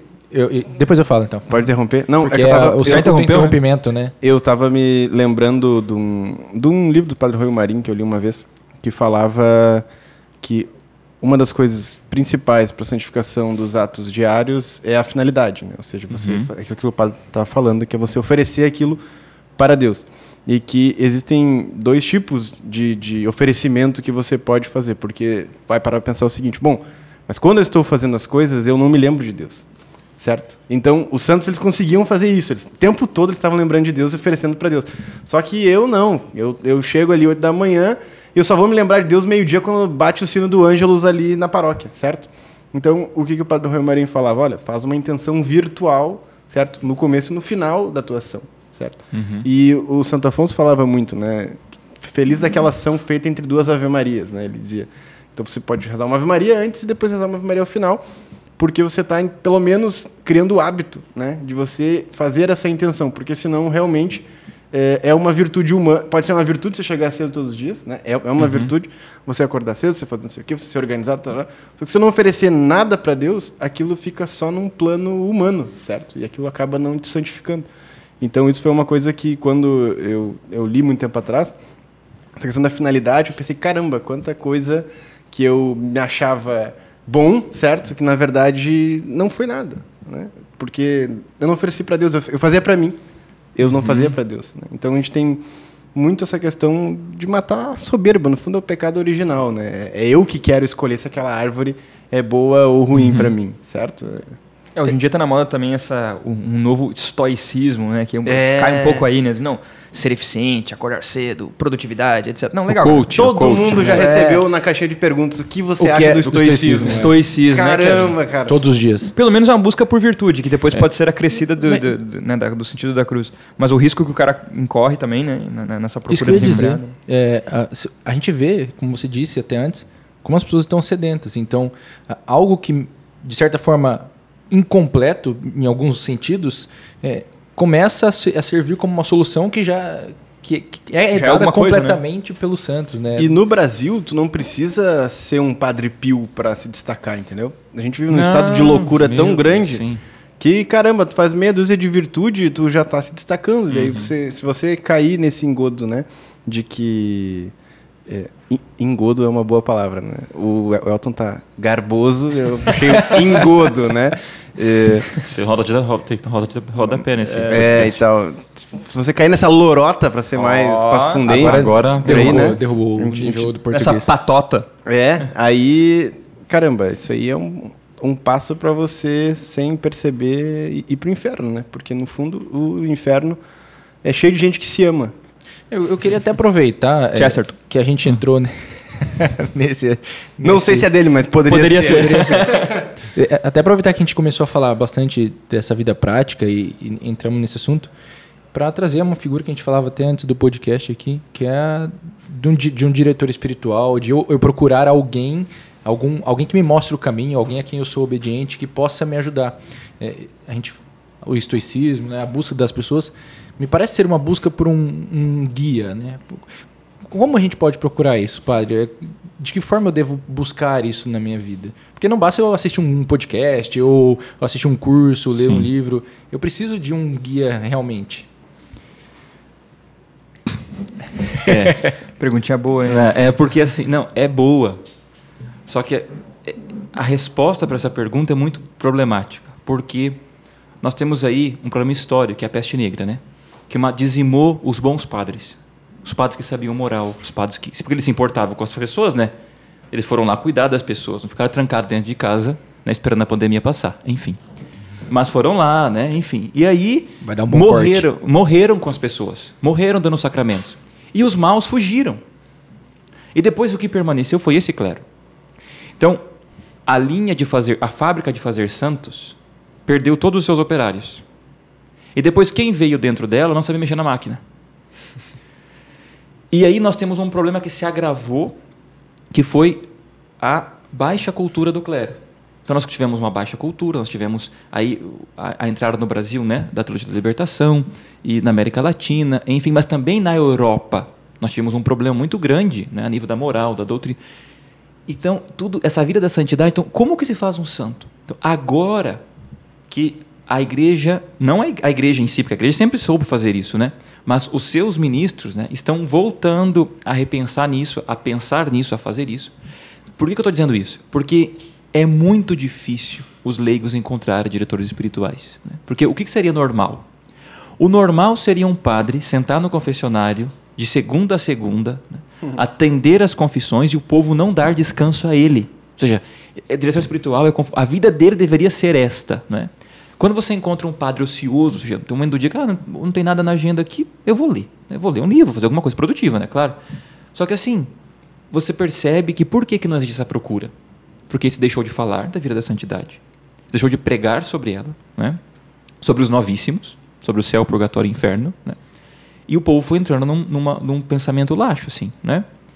E agora que o povo está redescobrindo isso, que os leigos estão. Bom, exemplo, alguém vai pegar o livro de São José Maria, vai ler o livro de São José Maria, né? Eu quero ser santo. Como é que eu faço? Por quê?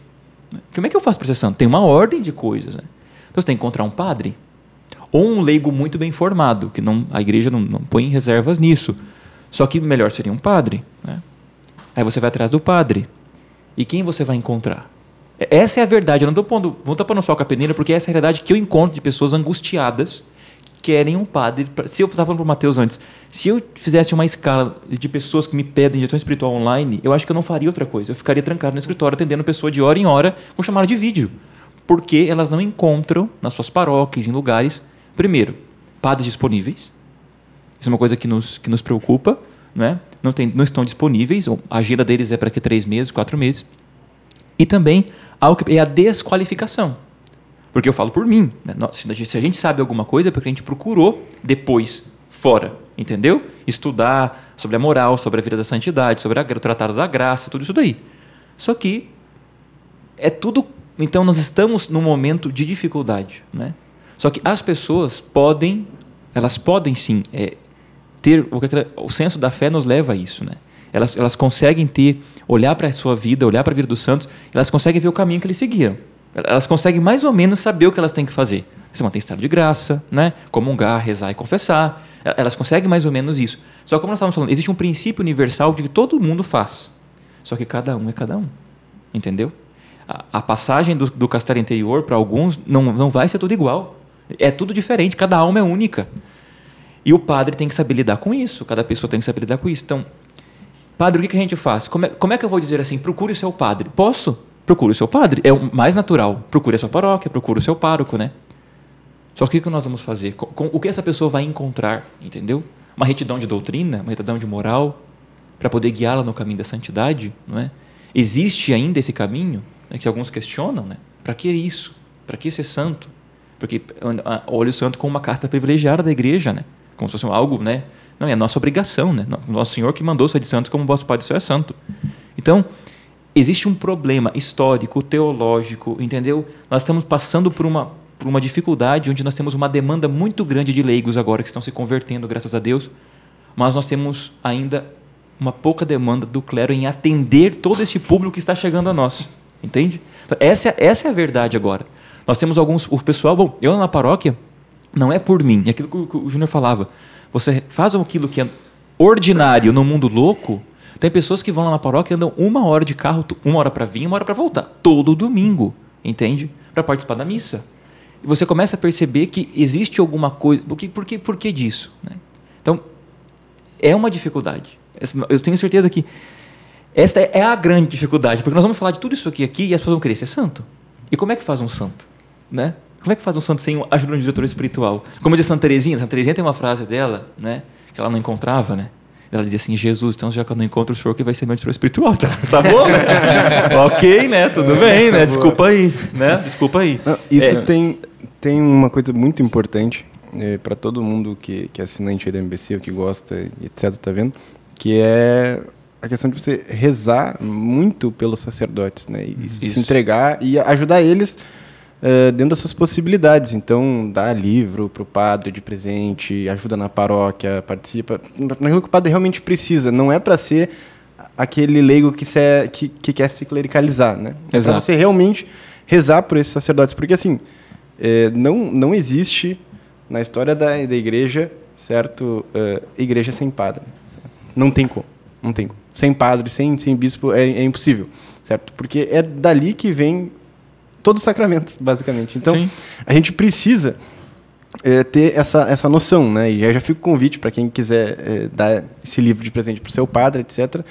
A gente tem muito, muita intenção aqui na, na MBC, é, falando em nome da MBC agora, se é que o Bas me permite, de chegar cada Ao vez vivo. mais nas, nas, paróquias, né? Chegar nos padres e, e, e, é, um e livro, levar um livro que pode ajudar bastante é a Filoteia. É Filoteia. Filoteia né? A Filoteia. Se alguém está assistindo a gente agora, padre, eu não sei por onde eu começo.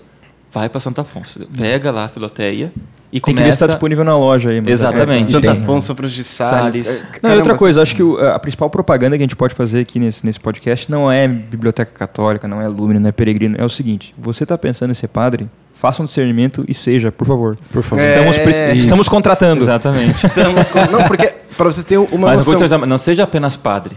É. Seja um bom padre. Um bom seja padre. um santo padre. É, é, porque, porque padre tem. tem. Leigo tem. Sim. Agora, santo casado, santo padre. É, tem é uma história que eu, que, que eu, que eu ouvi.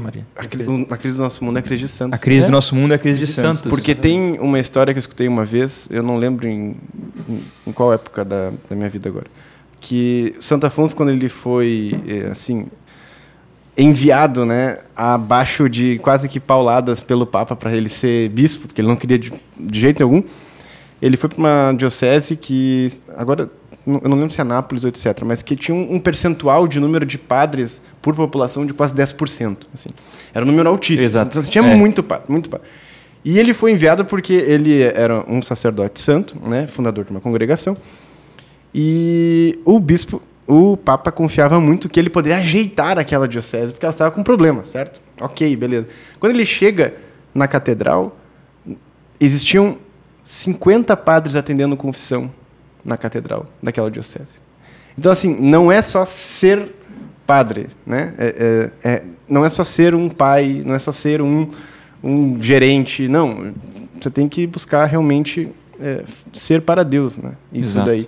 Então, também, se for para ser padre, assim, só por, só por ter uma vida onde você vai ganhar uh, mestrado não sei aonde, não sei o que, cara, então, assim, a gente, hum, de repente, precisa repensar as coisas, né? Agora, é, isso vale para o próprio matrimônio, né? Se é para ser um, um pai aí só para dizer que eu tenho tantos filhos e aí trata a esposa mal. É. Caramba, que que então tu quis seguir essa vocação, né? É, a gente tem que ainda, ainda olhar para a graça de Deus, né? Porque Deus sabe da história, sabe da situação atual. Então nós temos muitas pessoas que estão aí, elas fazem o que podem, mas Deus também assiste com a sua graça, né? Deus pode fazer de uma pedra filho de Abraão. Então, é, a graça dele assiste. Uma pessoa que quer ser santa, você não, não, consegue ver um meio, né? Você não tem um meio, você, ela não tem um padre, ela não tem, ela está sozinha. Deus vai auxiliar com a sua graça. Deus vai fazer. Se você tem uma boa intenção, reta intenção de ser santo, está fazendo aquilo que a igreja sempre fez, acreditou, está imitando o santo, Deus vai dar a sua graça. Por mais que você não tenha um diretor espiritual que você converse toda semana, entendeu? Uhum. Ou a cada uma vez por mês, a cada três meses, Deus vai dar a sua graça. É, eu queria aproveitar para trazer uma, um artigo que a gente tem dentro do guia aqui. Queria pedir para o Basso comentar um pouco, se possível. Eu tô colocando as pessoas em. Se não for Gar... possível, fala agora. Garboso, né? não, não. É, a, a, gente falava aqui antes do podcast do, desse texto que a gente tem do Padre Pedro. Uhum.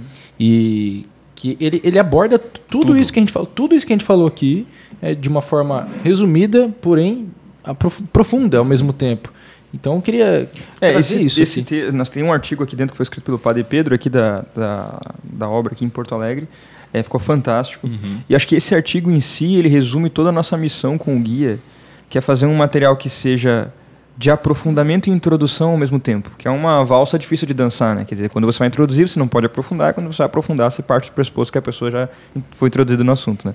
É, mas esses artigos, esse artigo especificamente, o guia como um todo, mas esse artigo em específico, ele faz isso, ele dá a dimensão do que, que é a, a, a espiritualidade da obra de maneira bastante sucinta e, e completa. E um, uma coisa que ele chama ali atenção e que eu acho que a gente tem que mencionar é o exemplo de Nossa Senhora como principal exemplo é, de vida de, de, santidade. Né? Quando a gente fala dos 30 anos de vida oculta de Nosso Senhor, bom, ele estava ali com Nossa Senhora. Né?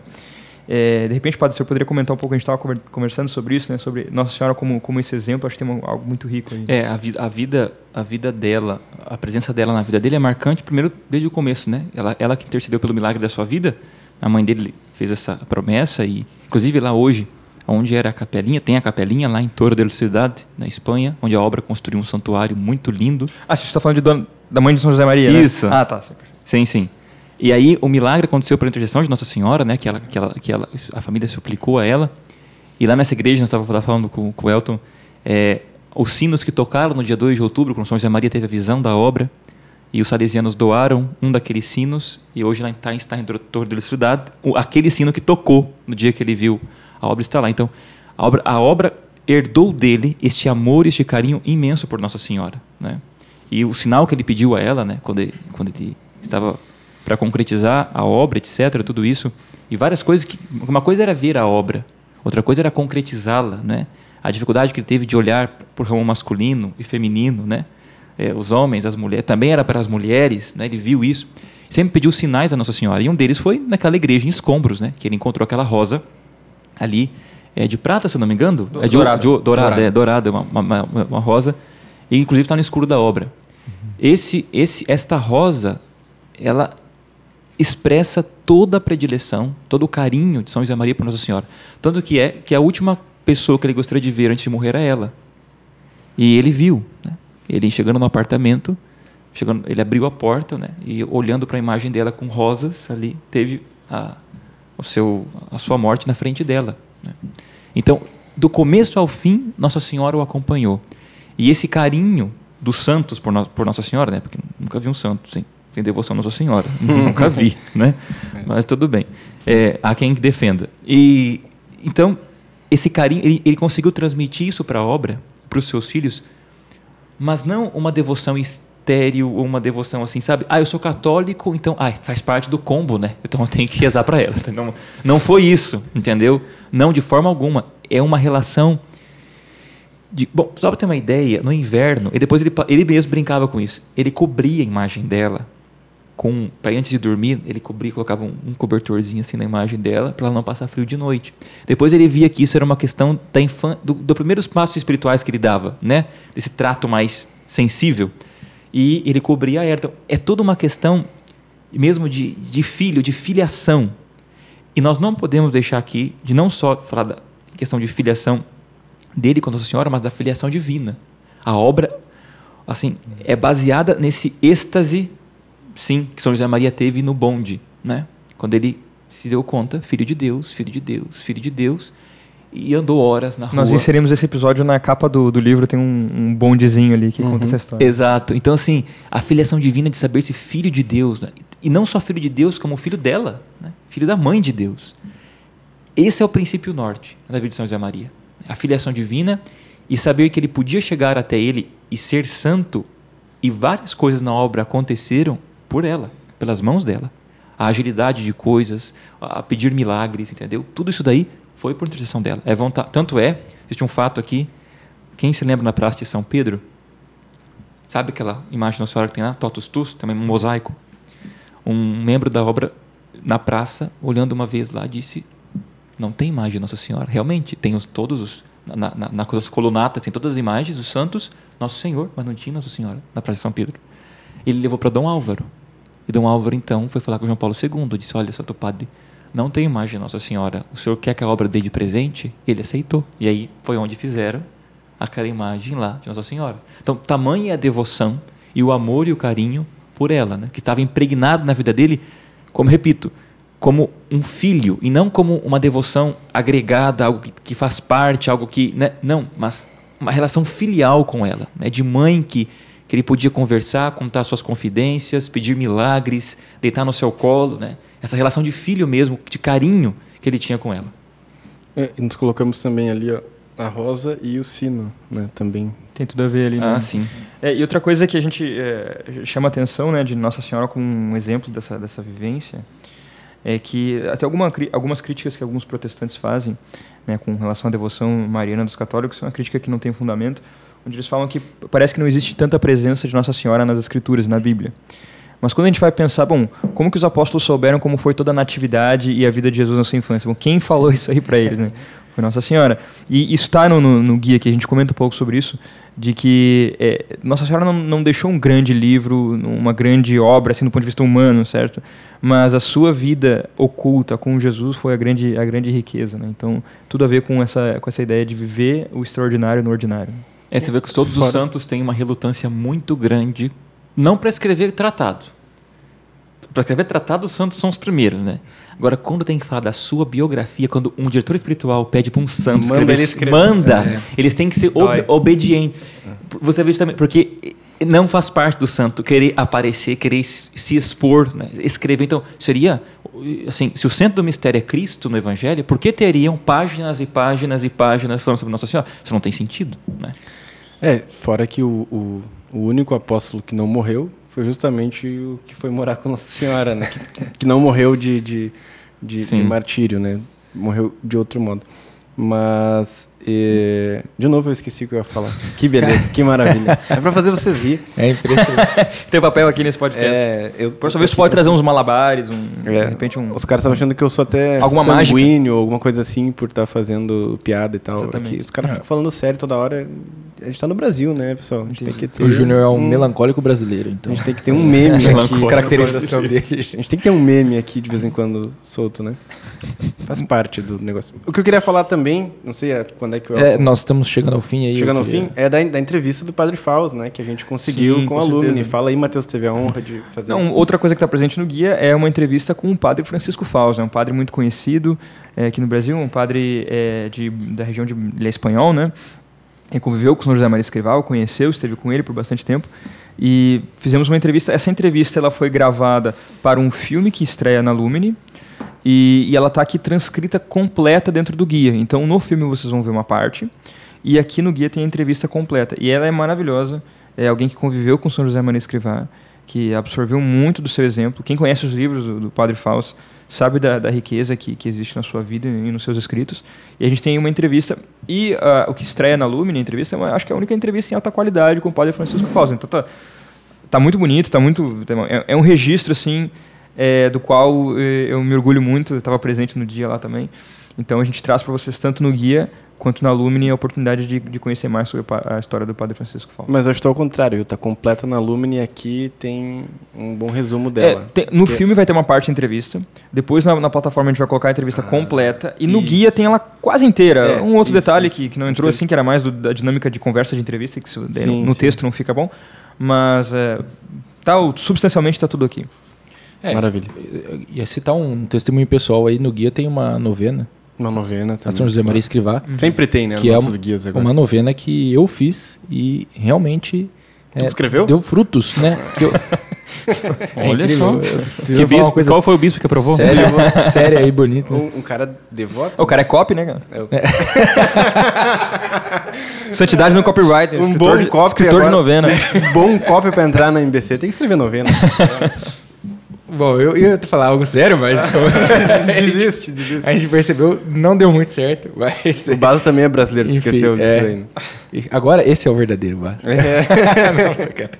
Aos Bom, poucos vai, o pessoal vai vai. conhecendo. Vamos chegando ao fim aí, então, do nosso podcast. Eu queria saber se alguém tem alguma consideração final, algo que deixou, que gostaria de deixar dito aqui. Você lembrou do que você tinha pra dizer, Júnior? Não, eu não lembrei, então não era importante. né?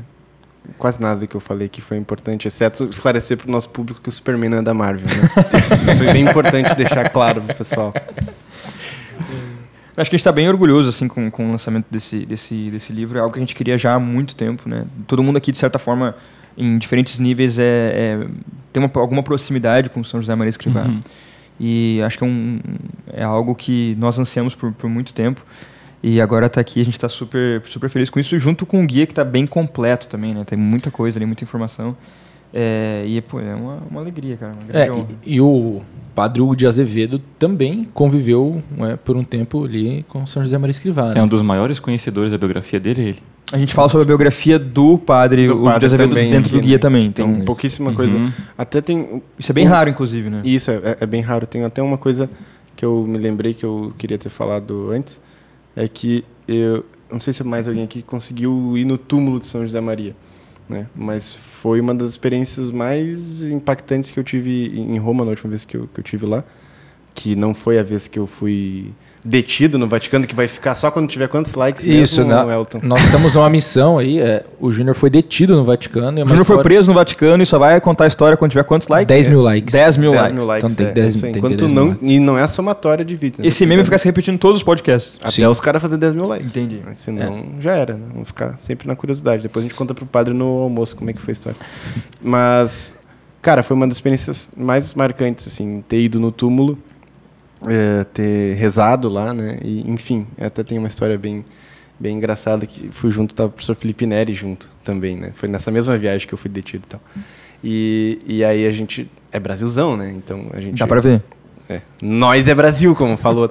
e, e aí, não, disseram assim, ó, não pode tirar foto, certo? Du- Durante a missa e tal, não sei o quê.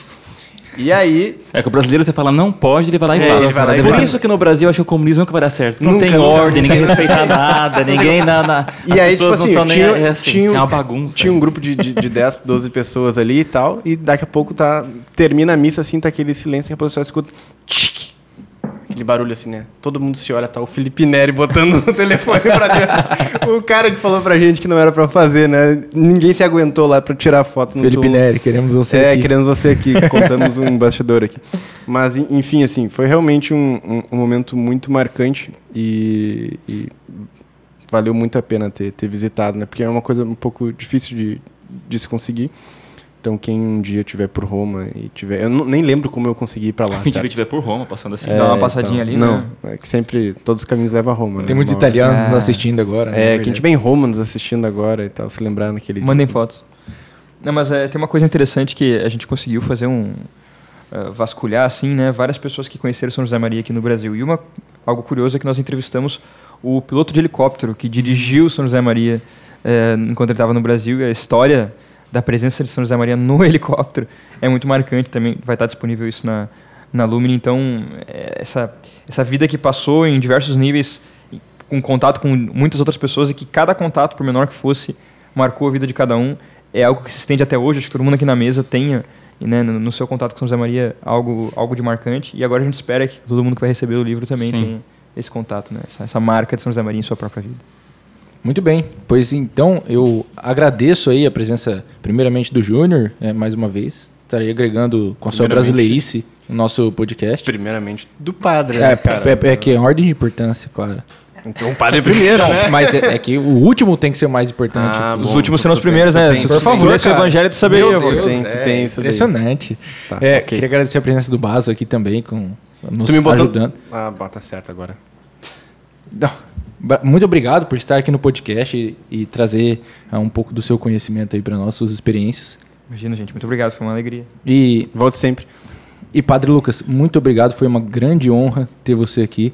É, foi um grande prazer ouvi-lo. E posso dizer que, da minha parte, eu mesmo já tirei algumas reflexões que vou levar das suas falas. E muito obrigado. Padre, o senhor fique tranquilo que o senhor voltará aqui, viu? Não Certo, vai ter tá essa bom. conversa, não. Tá bom. Eu, eu, assim, as pessoas podem estar olhando e perguntando, né? Tá, ótimo, mas como é que a gente faz agora, né? É, assim, se alguém quer se aproximar da obra, tem um site, né? opusdei.org, entra aí, né? Lá você vai conseguir achar sua região, no país onde você mora, um centro mais próximo para você poder participar né, dos círculos de estudo, né? saber mais um pouco sobre a vocação masculina, feminina. Lembrar para todos que a ordem não é uma ordem religiosa, a Opus Dei não é uma ordem religiosa. Né? É, então, tudo isso você consegue encontrar na internet. Né? Quem quer, vai atrás, quem quer, consegue. Tá? Mas eu agradeço muito a Deus pela essa oportunidade de espalhar essa mensagem de São José Maria né? no mundo hoje. Se era verdade e continua sendo na época dele, imagina hoje. Né? Assim, a sede que as pessoas têm, esse, essa vontade de serem santos, né? Acho que isso é, é a mensagem dele, é como uma, assim como João Paulo II, né, a bomba relógio da teologia do corpo explodiu né, depois da revolução sexual e hoje continua fazendo seu efeito. É, também a mensagem de São José Maria, da mesma forma, a nível de santidade, é aquilo que nós temos que propagar. Então eu agradeço a Deus por, por esse momento, né, que com vocês de, de conversa. É muito gostoso falar sobre São José Maria, né? É muito, é porque faz parte do nosso dia a dia, então não tem assim grandes, né, resoluções, não. É de forma ordinária mesmo. Então, muito obrigado, né? Que Deus os abençoe o apostolado de vocês.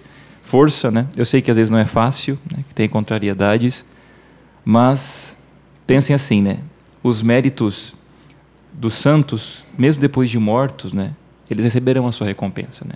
Santa Teresinha com a história de uma alma, depois que Nosso Senhor vier, ele vai julgar os vivos e os mortos e vai restituir a glória devida por tantas pessoas que se converteram, né? E o apostolado de vocês é isso, né? Mas vocês não têm ideia de pessoas que recebem os livros, pessoas que se convertem, né? Mas no céu vocês vão saber, né? se Deus quiser, né? No céu saberão inúmeras almas que se converteram e que continuarão se convertendo ao longo da história, mesmo depois que nós morramos, né? Pelos escritos, né? não nossos, mas dos santos, mas que nós viabilizamos para que as pessoas tivessem em mãos. Então acho que isso é, é muito importante e que Deus abençoe realmente a apostolado de vocês e, como diz é, um bispo que eu conheço, para frente e para o alto. É, e a você que nos acompanhou, já aqui no, na descrição desse vídeo vai ter o link para você garantir nosso box de janeiro, garantir o, a biografia de São José Maria de Escrivá, junto com o nosso guia, o Santo do Cotidiano. E voltamos aí com no próximo mês com um outra tertúlia, o podcast da minha biblioteca católica. E se você já é assinante, tem promoção com a Lumine ali, né? Se você já é assinante. É verdade. Tem. Cheque seu e-mail. Cheque seu e-mail. Muito bem. Um grande abraço, pessoal. Valeu. Até mais. Até.